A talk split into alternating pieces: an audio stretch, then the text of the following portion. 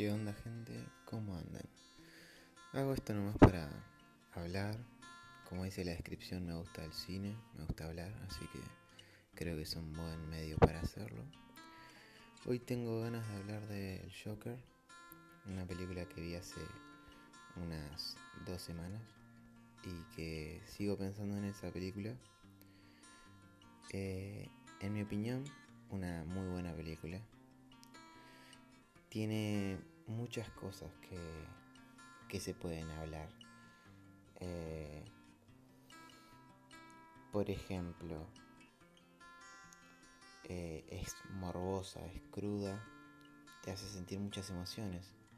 Principalmente eh, hay que entender que es un drama, no es una típica película de Marvel llena de colores, chistes. No, esto es algo más oscuro, totalmente oscuro y está bueno que sea una película de clasificación R, o sea, para mayores de edad. Y que Warner Brothers se haya arriesgado a hacer una película de clasificación mayores en un personaje tan icónico es algo muy bueno y que les haya salido tan bien, ya que es una película que relativamente se hizo con poco presupuesto. Creo que leí que eran unos 50 millones de dólares y ya pasaron dos semanas creo y ya van por 745 millones de dólares. Entonces a nivel recaudación es muchísimo y con una pequeña inversión. Entonces creo que si siguen produciendo material de esta eh, forma, haciendo un drama tan oscuro como es Joker, creo que les iría mucho mejor de como lo estuvieron haciendo con Aquaman, que tiene cosas buenas, pero no como película película no funciona del todo bien. Bueno, eh, volviendo al Joker. Es un drama muy oscuro. Eh, empieza con todo. Te muestran a... Eh, la historia, sin spoilers, es sobre Arthur Fleck, un personaje, diría que es una persona muy triste, tiene una enfermedad lo que hace es que no pueda controlar su, su risa y aunque esté en pura agonía, no puede hacer otra cosa que reírse. Y cuando se ríe sufre. Y es muy, eh, es muy bueno lo que hicieron eso con el personaje del Joker, una persona que se ríe mucho. Y pasar al extremo de que sea una enfermedad esa risa fue para mí muy acertado. Este, bueno, trata sobre Arthur Fleck, un hombre con esta enfermedad que lo presenta como una persona patética, eh, como si fuera un fantasma, diría yo, ya que a lo que se refiere él es que nadie le presta atención. Y, y bueno, apenas empieza, muestran al segundo personaje, que según yo es un personaje, ya que te muestran cómo la sociedad lo castiga, lo maltrata, lo humilla y yo creo que la sociedad juega un papel de personaje en la película, metafóricamente hablando, obviamente. Y creo que funciona muy bien la dinámica entre la sociedad y el personaje, eh, un enfermo mental como él. Y bueno, esta, este Arthur eh, trabaja siendo payaso con un cartel eh, promocionando locales y en los primeros instantes te muestran como unos chicos le roban el cartel, lo golpean, lo patean, lo insultan y él queda ahí tirado en el piso eh, llorando que técnicamente no puede, entonces está riéndose pero te das cuenta que lo que quiere hacer es llorar y no puede. Después te muestran eh, el vínculo, el ancla que tiene con su madre, que es muy afectivo. Se nota que a la madre también le faltan unas tuercas. Pero, pero vemos como Arthur cuida a su madre, le da de comer a pesar de que él no coma y se sientan a ver un programa, el programa de Murray, que es como mm, Los capos de la comedia en Argentina, eh, un programa de humor, un presentador humorista presenta gente y y estos pueden hacer un monólogo de risa, lo que sería el stand-up. Y, y vemos como Arthur siente una pasión terrible hacia esto que es la comedia, lo que es el stand-up, y se visualiza a él en la tribuna hablando con Murray, el presentador que es Robert De Niro. Eh, eh, y vemos como esta, nos damos cuenta de que es una alucinación y entendemos que el personaje no solo tiene esto de la risa, sino que eh, tiene una enfermedad mental, ¿no? Está alucinando, claramente está alucinando. Y vemos como en, el presentador Murray, él deposita eh, lo que sería el afecto, como si quisiera buscar una imagen paterna en él. Incluso vemos cómo lo abraza y, y cómo le dice, Murray le dice algo como si me gustaría tener un hijo como vos, sos una gran persona y tal que sí. Bueno, después vemos eh, cómo él vuelve a trabajo y ahí estando en el trabajo un compañero vio que estaba todo lastimado por las patadas que le dieron los chicos y le da un arma. Y es me gustó mucho el, la forma en la que mostraron cómo le dio un arma porque es como eh, algo tan simple de conseguir allá en Estados Unidos. O sea, no sé si acá, pero tan difícil, tan fácil de conseguir que es este arma para, para un enfermo mental. Y, y, bueno, vemos que este compañero le dice que es para que se proteja. Y, y, bueno, acá se presenta el otro personaje, porque yo creo que esta arma, esta pistola, eh, también tiene cierto protagonismo en la película, porque tiene un recorrido, desde el principio hasta el final tiene un gran recorrido con Arthur. Y, y bueno, vemos después como el inocente después en la noche vuelve a su departamento con su madre y siendo una persona inocente, eh, enferma, eh, empieza a simular lo que es esta pistola y se le dispara sola. Y, es muy gracioso e incómodo que una persona en su eh, estado mental pueda hacer algo con esto y en una forma en la que le hicieron tan infantil, porque se puede ver como es infantil. Bueno, después vemos que sigue trabajando esto de payaso en un hospital con chicos y se le cae el arma en medio de, ahí, de, su espectáculo y claramente lo echan. Este, cuando lo echan, vuelve a su departamento, ahí conoce a, a la vecina y que luego después eh, luego pasa eh, que cuando está volviendo en el tren encuentra a una chica y, unos tres hombres están ahí molestándola eh, haciendo lo típico que hacen algunos hombres que está mal y están acosándola no y y Arthur la ve y se nota la tristeza que pone eh, al ver esta situación y se empieza a reír al no poder controlarlo y ya estos hombres se la agarran con él y dejan a la chica. Y, bueno lo empiezan a patear hasta que Arthur ya saca el arma y le dispara uno en la cabeza eh, a otro en el pecho creo y después uno salió corriendo escapó, pero Arthur se para y lo persigue y le dispara en las escaleras del metro, del subte, como se le diga.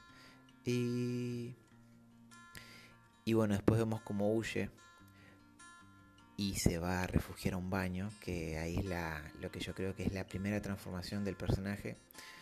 Eh, y es cuando eh, Arthur siente que esto que acaba de hacer, que es homicidio a tres personas, le gustó y lo transformó. Dejó de ser una persona que eh, se preocupa por los demás y que deja de tener tanto interés en el que dirán, a pesar de no poder decir, uh, bueno, me gustó matarlos. Él se da cuenta de que le gustó y ese es el cambio en el personaje. Eh, a partir de esto, bueno, después eh, tiene una serie de citas con la vecina eh, y, y nada, este, después vemos como en un momento internan a la madre y ahí ya la policía empieza a preguntarle sobre eh, que habían encontrado algunas personas que vieron huyendo a una persona vestida de payaso y fueron a las a los lugares donde habían payasos y preguntaron y bueno llegaron a Arthur le preguntan él los manda el carajo típico y bueno vuelve a ver a la madre y, y bueno me olvidé decir que en una de las citas que tuvo con la vecina eh, él la invitó a un show de stand-up que él iba a hacer por primera vez, que era su sueño. Y ahí en un bar eh, da su espectáculo. Que al principio empieza muy triste, muy incómodo. Eh, ver esa escena fue muy incómodo porque no daba gracia. Y bueno, después vemos cómo cambia la música, cambia el plano de la película. Y, vemos cómo todos se ríen y, obviamente esto lo, está alucinando, es una alucinación de él. Y me gustó mucho el, cómo eh, lo hicieron, eso estuvo muy bueno. Y después vemos que cuando internan a la madre y está Arthur solo con ella, ¿no? Ven el programa de Murray y ven eh, que alguien en el club donde él hizo su show de stand-up lo grabó haciendo su espectáculo y ven como el presentador Murray eh, lo presenta ese video y empiezan a burlarse de él. Pero él no puede creer que esté en el programa de Murray, cosa que es un sueño que él tuvo y nos lo mostraron al comienzo de la película. Y bueno, después pasan los momentos. Eh, la madre le dice que que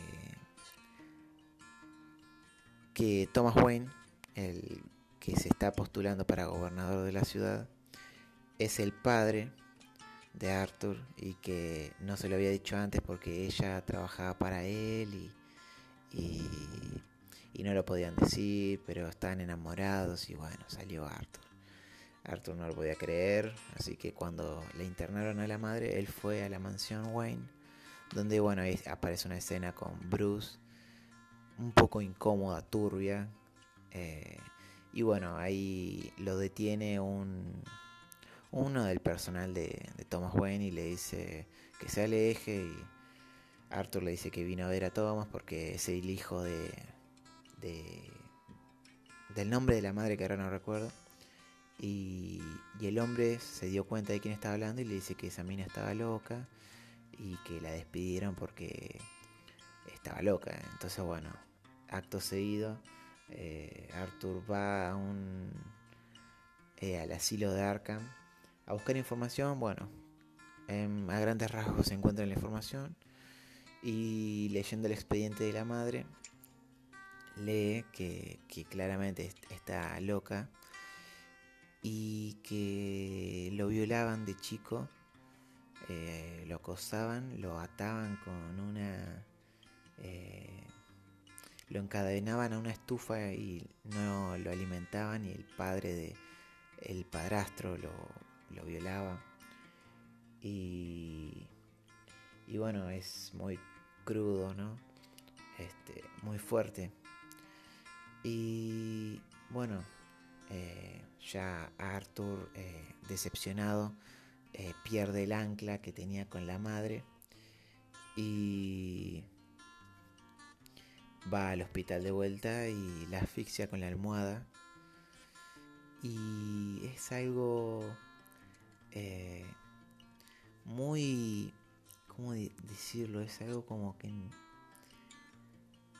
te lo esperas pero a la vez te sorprende porque te muestran la relación al principio que tiene con la madre de que hasta la alimenta y él no come y por eso te, das cuenta que él está flaco porque él alimenta a la madre con lo que él tendría que comer. Y, y cómo va pasando la película y te das cuenta de que la madre eh, falló tanto. Y también está bueno que ella le dice a, Arthur, le dice feliz. Eh, y le dice feliz porque el chabón no puede parar de reírse, o sea, no lo puede controlar, o sea, en vez de llorar, él se ríe. Entonces la mina, al estar enferma, cree que, que él era feliz, a pesar de todo lo que le hicieron. Y, bueno, vemos como eh, que haría una persona en el lugar de él, ¿no? Eh, te da mucha conciencia hacia Arthur. Bueno, la asesina y cuando vuelve a su eh, departamento, se mete en el departamento de la vecina. Y esta escena también es muy buena porque cuando está ahí en la escena, él está en el sillón, en el living, y viene la vecina después de hacer dormir a su hija y se asusta cuando lo ve y le dice que, haces acá, te confundiste de departamento, eh, vos sos el hijo de tal, eh, te llamas Arthur y ahí nos damos cuenta de que la relación que mostraron era una, alucinación más de Arthur en un hecho de vulnerabilidad de inventar una relación ficticia y tratar de encajar con la sociedad. Y en este momento en el que él asesina a su madre, dice basta. Y, y no te dicen si la mató o no, sino que muestran cómo sale del departamento. Y el director Todd Phillips dijo que dejó esto así para que sea interpretación del, espectador y que arme su propia respuesta de qué pasó con ella. Eh, igual de esto voy a hablar después. Eh, bueno, después avanza la película y estando en su departamento llega una llamada de que el asistente de Murray del programa, que él es fanático, eh, lo llama porque quieren que él aparezca en el programa porque tuvo mucho rating cuando apareció eso porque se querían reír de él. Así que nada, se prepara. Eh, vemos como eh, al principio él tiene una libreta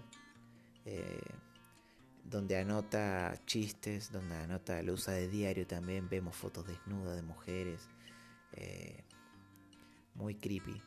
Este, porque, bueno, él tenía una ayuda eh, del Estado, que tenía una psiquiatra que le daba los medicamentos que necesitaba para no controlar su risa, pero sí para eh, alivianarla, ¿no?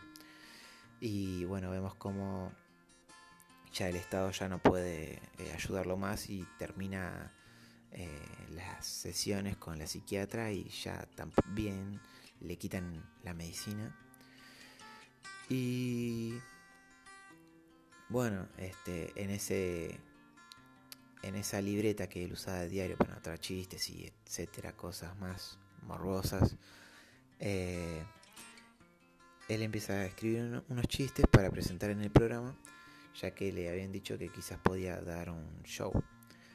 Y en uno de los de las frases que tiene ese texto de ese diario es Espero que mi vida, espero que mi muerte tenga más sentido que mi vida.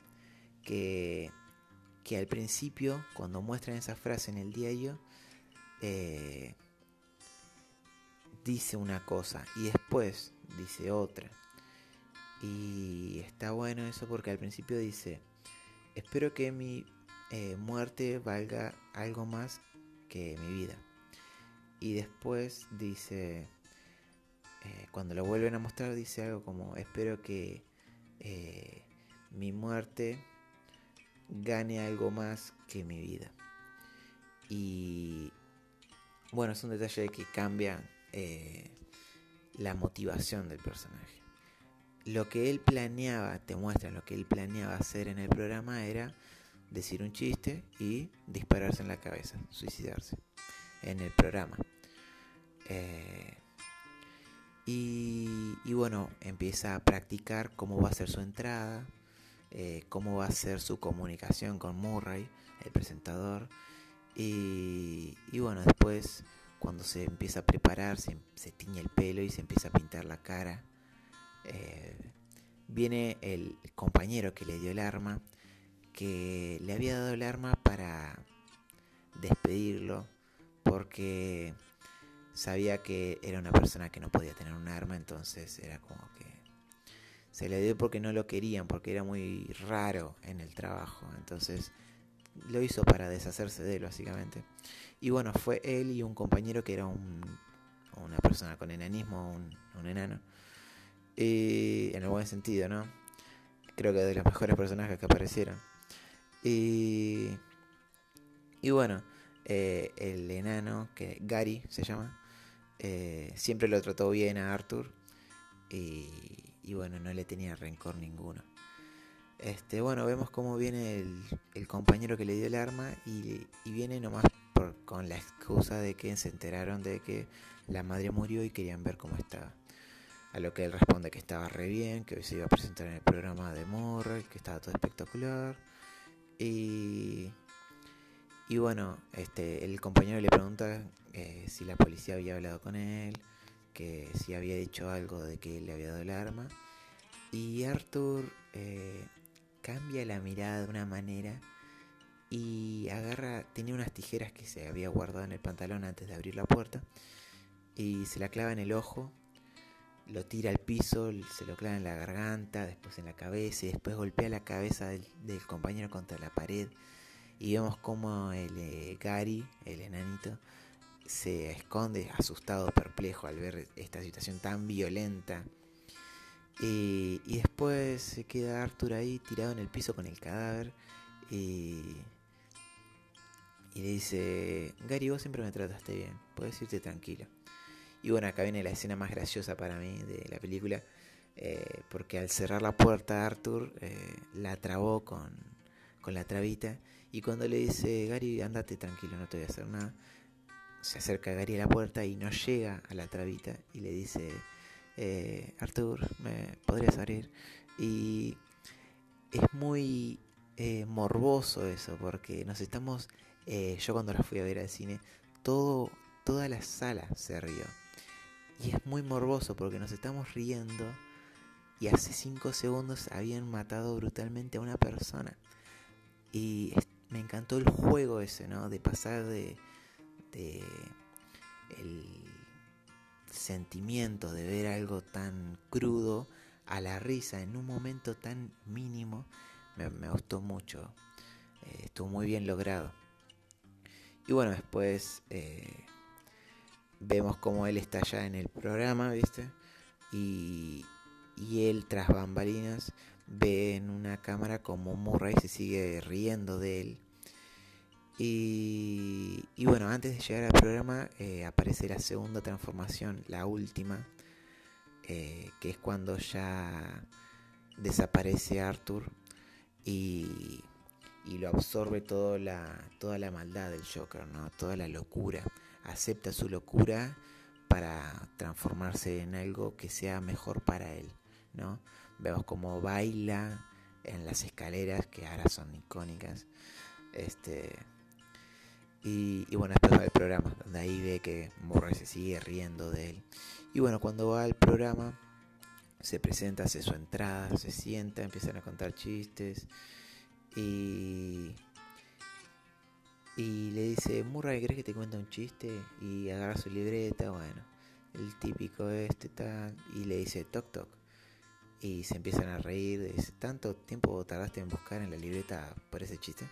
Y, bueno, eso, ¿viste? Y ahí como vemos como, eh, como el Joker, porque ya ahí ya es el Joker, eh, le dice, no, bueno, quiero hacerlo bien esto. Y, y bueno, antes de este chiste, eh, el Joker da el discurso sobre la sociedad que no me lo acuerdo muy bien, pero era muy una crítica muy directa, ¿no? Hacia el sistema, hacia el Estado y hacia la sociedad en sí. Eh, este personaje de la película que lo transformó.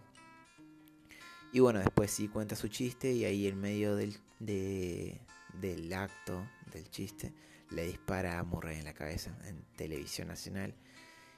Y, vemos como todos los medios explotan y, ahí aparece la distribución de los medios y cómo se repite esta escena por todos los canales.